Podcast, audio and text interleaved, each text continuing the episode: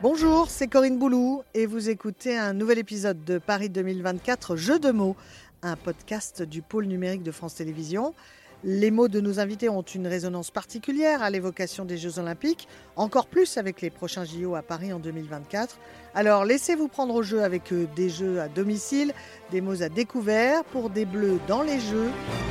Bienvenue et bonne écoute.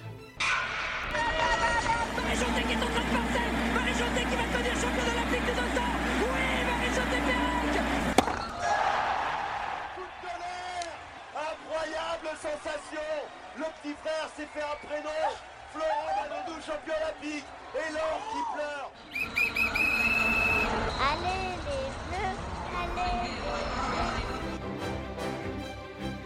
Eh bien, je le rejoins non loin du plateau télé où il donne rendez-vous chaque jour aux Français à l'heure du déjeuner.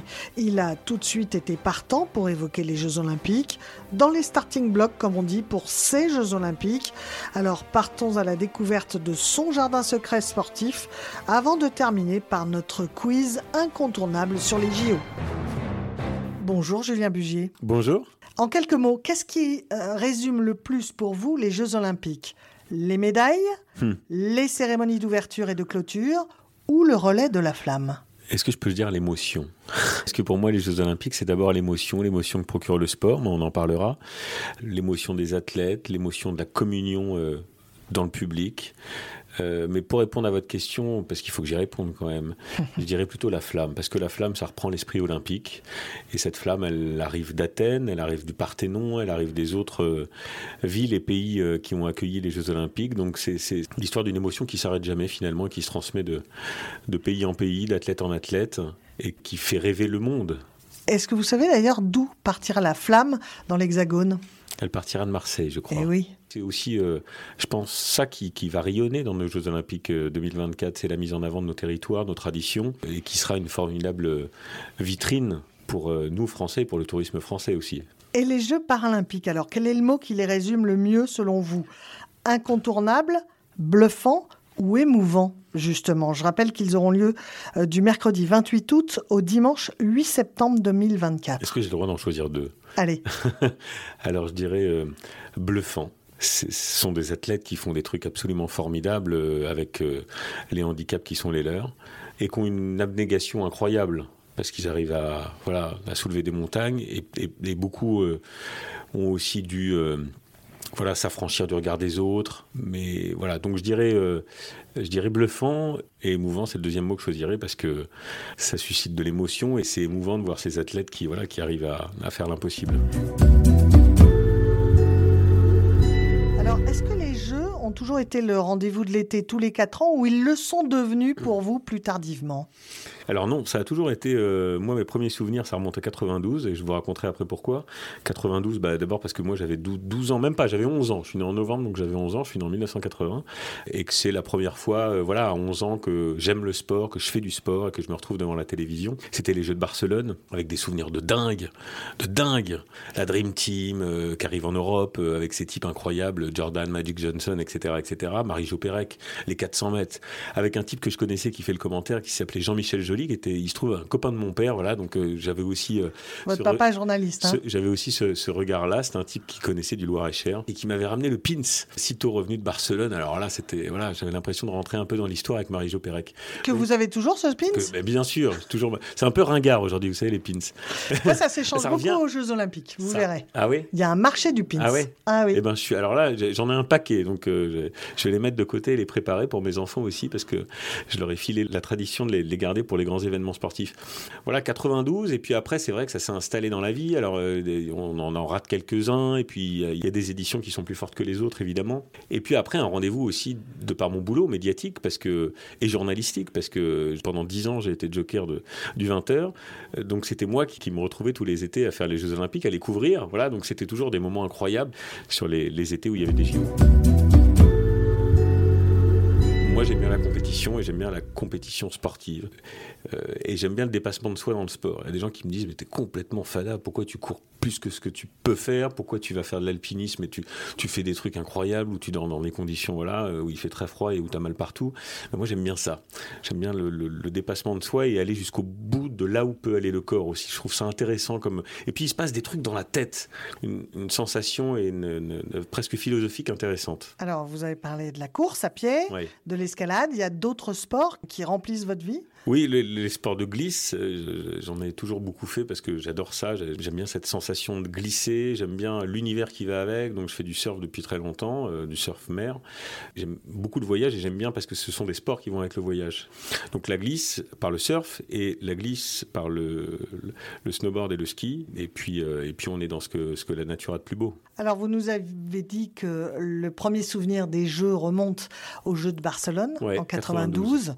Est-ce qu'il y a une, une, finale particulière Tiens, si vous aviez à, réécouter un moment euh, de ces Jeux de 92, ce serait lequel? Le sprint de Marie-Jo Pérec, il était dingue. Euh, voilà, 400 mètres. C'est un, un, événement que j'aimerais bien, j'aimerais bien réécouter.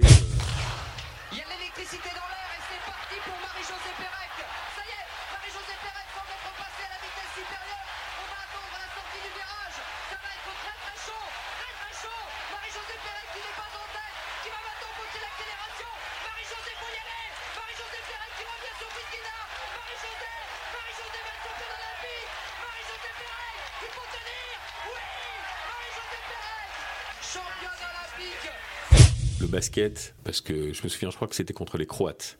Finale de la Dream Team, des joueurs américains, euh, qui étaient sacrés champions olympiques avec une différence de score de dingue. Et Magic Johnson, Jordan, euh, Scottie Pippen, euh, voilà. il y avait toutes les grandes stars qu'on voyait à la télévision à l'époque. On n'avait pas Internet comme aujourd'hui. Il faut se souvenir de ça aussi. Il faut se souvenir qu'on n'avait pas accès, il n'y avait pas de chaîne info, il n'y avait pas tout ça. Et donc, euh, les Jeux Olympiques permettaient aussi d'avoir accès à des sports qu'on voyait très peu par ailleurs euh, et qui me faisaient rêver, moi, avec mes yeux de gosse, parce que les, stars américaines du basket, pour moi, c'était euh, très loin. Voilà, et puis je, mélange un peu les époques et les, noms, mais il y avait aussi les stars du 100 mètres, toute cette scénographie qu'il peut y avoir avant, cette frime, on bombe le torse, on, a, on monte ses pectoraux, on a des gros biscottos, on se fait acclamer par la foule, tout ça pour un truc qui dure à peine 10 secondes mais ça va tellement vite et il y a une telle. Vous voyez, quand j'en parle, j'ai des frissons, j'ai les poils qui se dressent. Il y avait Carl Lewis, euh, il y avait Ben Johnson, euh, il y avait euh, Mike Powell, il y avait Usain Bolt plus récemment. Voilà, c'est des Maurice Green. Maurice Green, des types incroyables qui vous procurent une émotion et, tout ce qui va autour. je trouve ça formidable.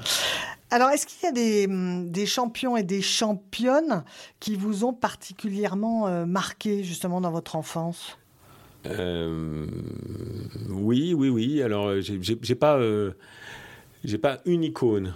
Voilà, certains c'est Zidane, d'autres c'est Ayrton Senna. moi, moi j'ai pas une icône en particulier, c'est les sportifs. Il y a un moment où je regardais tous les sports. moi, j'étais capable de tout regarder, même des trucs que je pratique pas. Voilà, le curling, la boxe. maintenant, je fais de la boxe, mais à l'époque, j'y connaissais pas grand-chose. le volleyball, le golf. Le golf, ça peut être très chiant à regarder. Et en fait, quand on se met à regarder la technique des golfeurs, la capacité qu'ils ont à faire un trou en, deux coups, euh, voilà, qui sont parfois des. C'est fascinant. J'aime bien la technicité du geste, le beau geste, comme on dit en sport, c'est vraiment un truc qui me plaît beaucoup. Alors, est-ce que j'avais une idole? Non, j'avais pas d'idole. Moi, j'aimais bien Agassi parce que je faisais aussi du tennis quand j'étais gamin. J'ai toujours aimé ceux, aussi, ça vaut pour le sport, mais aussi pour d'autres sujets de société, mais les gens qui sont en rupture et qui savent réinventer leur sport. Jordan, par exemple, a popularisé le basket, mais pas juste ah le basket. Hum. Un, lifestyle. Exactement. Il y avait les fringues qu'elle est avec, hum. il y avait l'attitude, il y avait. voilà, c'est une, icône de la pop culture à lui tout seul. Agassi avait un peu ça. Hum. Voilà, quand il arrive sur les, sur les cours où tout le monde est habillé en blanc, euh, un peu la pizza Sampras, lui, il arrive, euh, il a le bandana euh, jaune fluo, il a le short, il a les, avec son short il a en les baskets, il se fait engueuler, il a le, petit lycra en dessous, là, comme les cyclistes. Voilà, donc c'est un type aussi qui détonne et puis qui a été un grand champion et c'est lui comme tel. De finale avec un, Français ou une équipe française, est-ce que vous êtes du genre euh, supporter euh, fanatique, supporter euh, stressé, ou vous êtes du genre à avoir la larme à l'œil en cas de victoire de votre favori ou favorite? Je suis un peu les trois parce que je suis un peu quart chaud. Parfois, je me retrouve à pleurer devant des trucs qui n'ont aucun sens, enfin qui suscitent pas du tout. Ma femme me regarde et me dit Mais je suis fou à pleurer? Il n'y a pas de raison de pleurer. Vous savez, on est immergé comme ça, submergé par une émotion. Voilà. Donc, un peu les trois. moi, pendant la Marseillaise, ça me fait toujours un truc. Euh, quand l'équipe de France de foot, par exemple, 98, on n'en a pas parlé, mais quel souvenir aussi, l'immense Zidane qui mm. emmène l'équipe de France championne du monde. Thierry Roland avait dit un, un, truc que je partage aussi. Il avait dit une fois qu'on a vu ça, on peut mourir tranquille. voilà l'émotion que ça suscite. Donc je suis un peu quart d'heure chaud. Et pour répondre à votre question, euh, oui, je suis, capable de verser une petite larme. Euh, supporter euh, jusqu'au bout des ongles. Ça, évidemment, quand l'équipe de France. Mais je crois que c'est aussi un truc qui, fait que le, le sport fédère autant. On l'a vu avec le handball il y a quelques années. Euh, qui aujourd'hui est très populaire, mais qui, il y a quelques années, il y a 10-15 ans, l'était moins. Mais à partir du moment où il y a la gagne de la France, où l'équipe de France euh, voilà, arrive à, déjouer les pronostics, il y a un engouement populaire qui dépasse le simple cadre des initiés. Donc euh, voilà, les, les trois adjectifs que vous avez utilisés, ça me va tout à fait. Et il y a des sports que vous avez découverts grâce au jeu Ouais, c'est le cas de la boxe par exemple. la boxe que j'ai un peu découvert grâce aux Jeux Olympiques. Alors après, il y a d'autres euh, éléments dans la vie qui font qu'on se lance dans un sport, mais c'est un sport pour lequel j'avais beaucoup d'estime parce qu'on dit toujours la boxe c'est le sport noble. Voilà, je, ne comprenais pas pourquoi on disait ça. Alors je voyais les combats, qui étaient des combats de guerriers, d'endurants, de, cogneurs, parce que on regarde souvent les combats des super lourds, donc euh, c'est les Tyson et les Fraser et des Cerdans aussi euh, que j'ai pas connus, mais j'ai regardé des matchs, dont j'ai regardé des matchs et j'ai beaucoup entendu parler. Et c'est vrai que quand j'ai découvert ce sport quand j'ai commencé à le pratiquer, j'ai compris pourquoi on disait ça.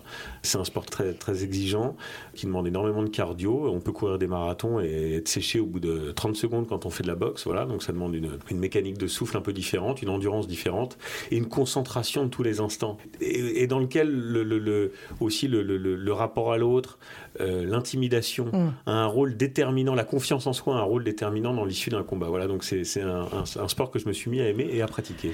Et est-ce que vous êtes un habitué des, des grands stades ou des grandes salles qui accueillent les grands événements sportifs? Oui, mais pas suffisamment. Je vais voir le rugby, je vais voir des matchs de boxe, je vais voir le hand. J'aime beaucoup le, handball et puis j'ai un lien particulier avec l'ancienne capitaine de France, euh, Cléopâtre Darlieu, qui est ma cousine par alliance, vous voyez, donc un grand ah. coup de chapeau à elle, qui est une grande sportive.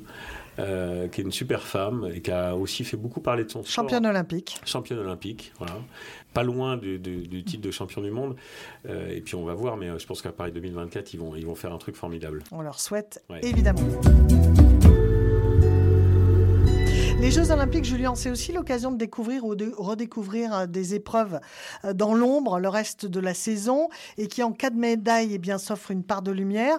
En un mot, si je vous dis pentathlon moderne, tir à l'arc, canoë-kayak, lutte, haltérophilie ou trampoline, une de ces disciplines n'a pas encore de médaille olympique pour la France. Mais laquelle? C'est difficile. Hein. répéter, Corinne? Allez, pentathlon moderne, tir à l'arc, canoë-kayak, lutte, haltérophilie ou trampoline. Alors, je dirais haltérophilie ou trampoline et je vais choisir trampoline. Exact. Bonne réponse, euh, Julien. Euh, c'est une discipline spectaculaire qu'on redécouvre à chaque fois au jeu. Euh, est-ce qu'il y en a une justement que vous auriez envie d'aller voir, qui sont euh, exposées à la lumière en 2024 Ils ne sont pas vraiment dans l'ombre, mais il y en a deux euh, qui rejoignent ce qu'on évoquait tout à l'heure sur aussi mes passions. D'abord, il y a le surf qui va se tenir à Tiopo. Excellent choix. Il y a eu une hésitation entre le sud-ouest. Sais qu'ils sont très déçus, nos amis d'Osgore et, et, de la Cano, mais il y, avait, il y a eu un choix qui s'est fait pour les, les territoires d'outre-mer, en l'occurrence la Polynésie. Moi, je trouve que c'est une très bonne chose. D'abord parce que ça met en avant les, territoires d'outre-mer et la Polynésie française, mais surtout parce que c'est une vague extraordinaire. Tiopo en code rouge, il faut le voir, quand ça rentre à 7 mètres, c'est la mer qui tombe, enfin c'est un truc de malade. Il paraît qu'elle est aussi large que haute cette vague. C'est la mer qui tombe. Moi j'y suis allé, euh, j'ai eu la chance d'y aller, je l'ai même surfé, alors elle faisait pas 7 mètres, elle était plus petite, parce que ah sinon on se met pas à l'eau c'est une vague de, télé parce que c'est une vague qui joue non pas sur les figures, mais sur la capacité à rentrer dans le tube et à sortir le plus vite possible. Et c'est vraiment la mer qui tombe. C'est-à-dire qu'on ne voit pas de houle qui se crée, c'est la mer qui tombe. Si on a la chance pour les, pour les Jeux de Paris 2024 de la voir dans sa pleine puissance, voilà, ce sera un spectacle absolument formidable. Absolument formidable. Donc le surf. Euh, donc le surf et le skate. Première fois que le skate sera euh, discipline olympique et on a des grands champions. Je pense à Vincent Milou euh, qui a gagné les championnats du monde il y a pas longtemps, qui est un petit gars justement des Landes. Il y a Aurélien Giraud aussi qui est pareil, qui a été euh, sacré champion du monde. Voilà, c'est une discipline et c'est une super discipline très très très exigeante aussi qu'on va découvrir pour les JO de, de Paris 2024. J'ai entendu dire qu'il y avait le breakdance aussi. Oui, oui, bien sûr. Alors ça, je suis assez curieux parce que je connais ça de loin en tant que, que amateur de beaux gestes, un peu de hip-hop, mais voilà, je suis assez curieux de voir à quoi ça Ouais, ouais, le breaking qui va faire son entrée au eu programme un olympique. sujet au journal de 20h qui m'a donné envie de, de voir ça. Et dans votre panthéon actuel des, des finales inoubliables euh, des derniers Jeux Olympiques, si vous pouviez revoir ou réécouter, là encore, une finale olympique, quelle serait-elle? Ah, Il y en a un que j'aime beaucoup quand même. C'était Eddie Riner. Alors, ça se joue en, en plusieurs matchs. Euh, bah, pour répondre à la question sur les sports co, je dirais les filles du hand. Euh, voilà, pour les raisons que j'évoquais tout à l'heure. Et parce que c'était la première fois qu'elles remportaient le titre. Et, que- c'était la première fois aussi, euh, alors ça fait quelques années là aussi, mais que le hand féminin rentrait dans la lumière, rentrait dans la lumière. Performance exceptionnelle de nos équipes de France. On va avoir le doublé Mais cette fois, c'est la plus belle des médailles pour l'équipe de France. 20 secondes à jouer. festival, quel festival. Il y a des sourires de partout, ça pleure, c'est juste super, magique. bravo les filles Championnes olympiques les Françaises pour la première fois de leur histoire La seule médaille d'or qui manquait à cette équipe, fabuleux Waouh, waouh, waouh, championne olympique, elles l'ont fait les meufs, c'est beau Ça aussi, c'est formidable et c'est la magie du sport. C'est qu'aujourd'hui, le sport féminin et le sport masculin sont d'égal à égal. Pas encore dans tous les, toutes les disciplines, mais c'est en train de le devenir. Donc, euh, ça, c'est top. Et je sais que Paris 2024 va aussi mettre l'accent sur l'égalité homme-femme. Donc, ça, c'est un, un formidable truc.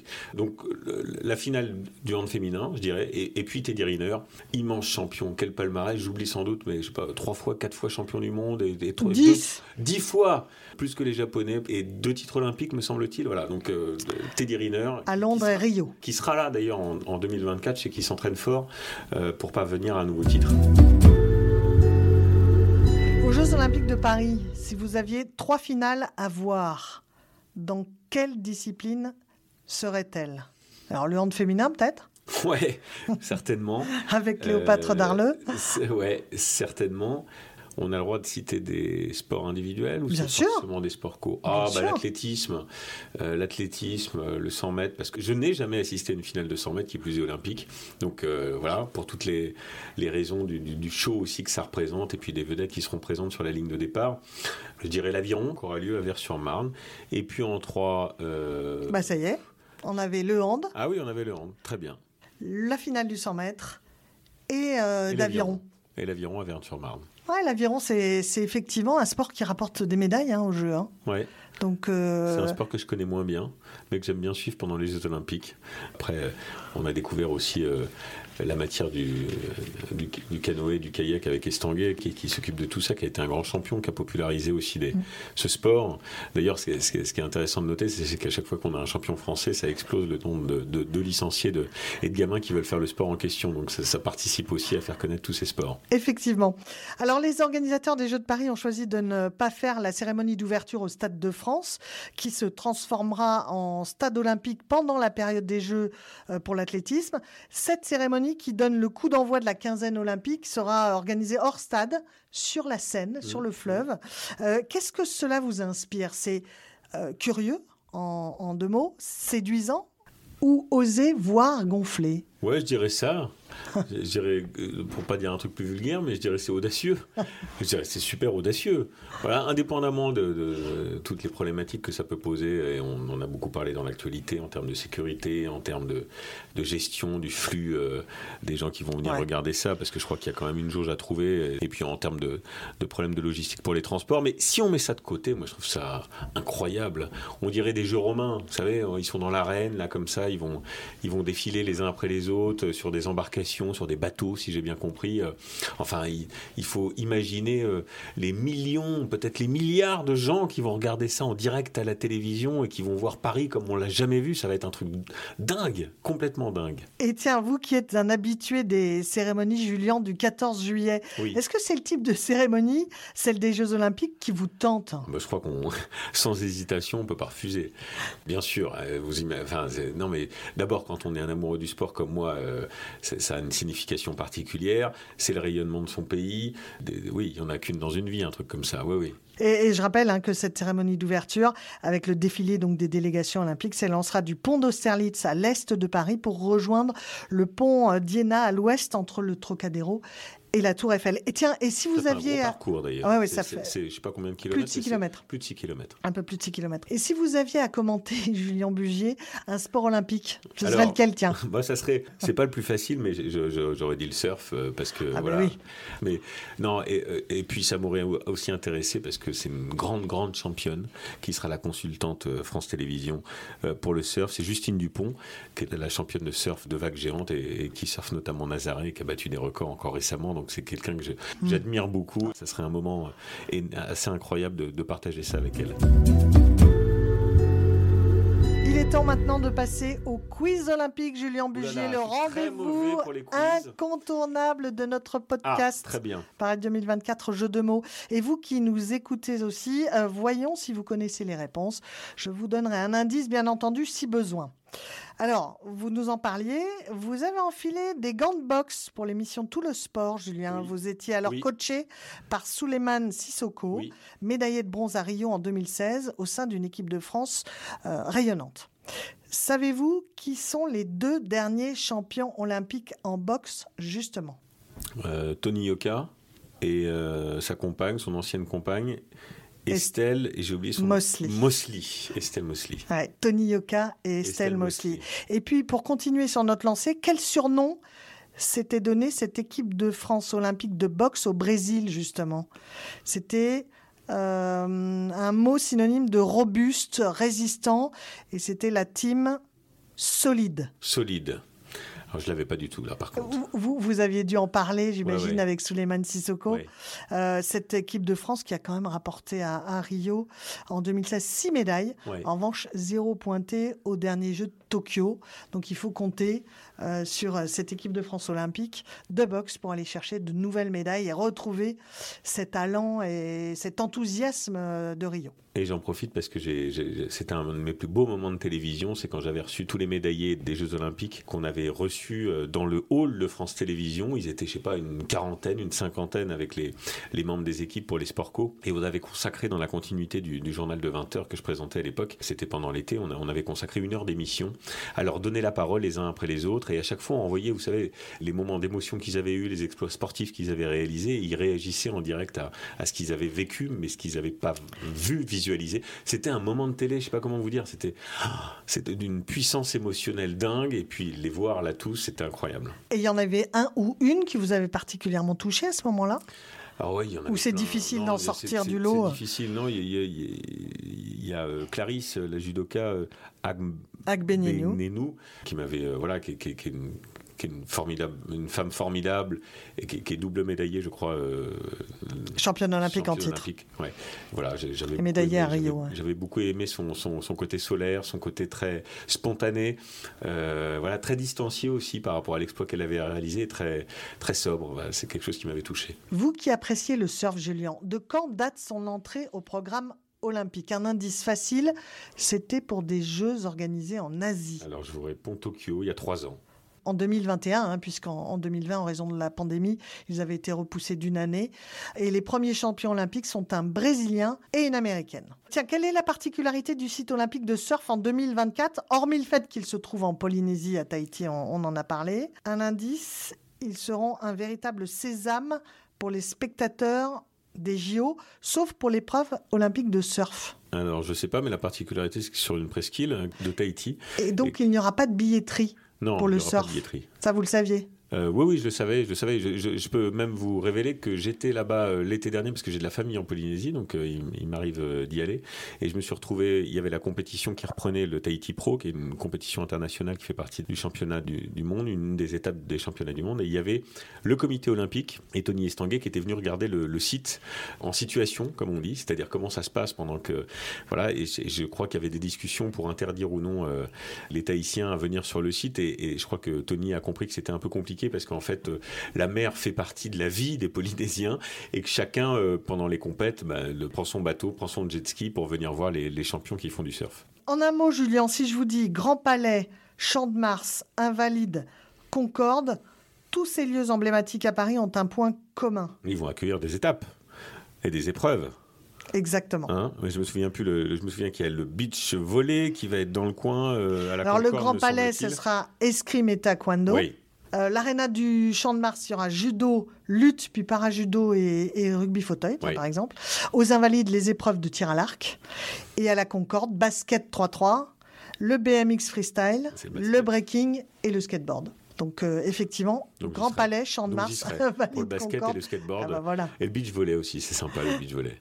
Et enfin, comment se nomme la mascotte de Paris 2024 La frige. Bon, J'ai même pas eu le temps de dire que euh, pour Indy, c'était un symbole notamment de la Révolution française Vous et que c'était un chapeau au Elles ont été révélées sur le plateau du 13h pendant le JT. Donc je les ai reçues avec, euh, avec Tony, Tony Estanguet, qui est venu nous les Et, présenter. et ces personnages, ils auront quand même un rôle essentiel hein, pour l'accueil des Oui, athlètes, Oui, mais aussi euh, pour l'accueil des visiteurs à l'été 2024. Mm. Bon, bien voilà, le ben, quiz est, est terminé, euh, j'ai pas Julien 20 sur 20, Aubugier. mais j'ai la moyenne, je pense. Merci à vous de vous être euh, prêté à, à notre jeu de mots. On vous retrouve tous les jours du lundi au vendredi pour le 13h de France 2 et en 2024 en direct peut-être d'un site de compétition olympique. Peut-être. Merci Corinne. C'était Paris 2024 Jeu de mots, un podcast de France Télévisions. N'hésitez pas à vous abonner pour ne rien manquer des prochains épisodes.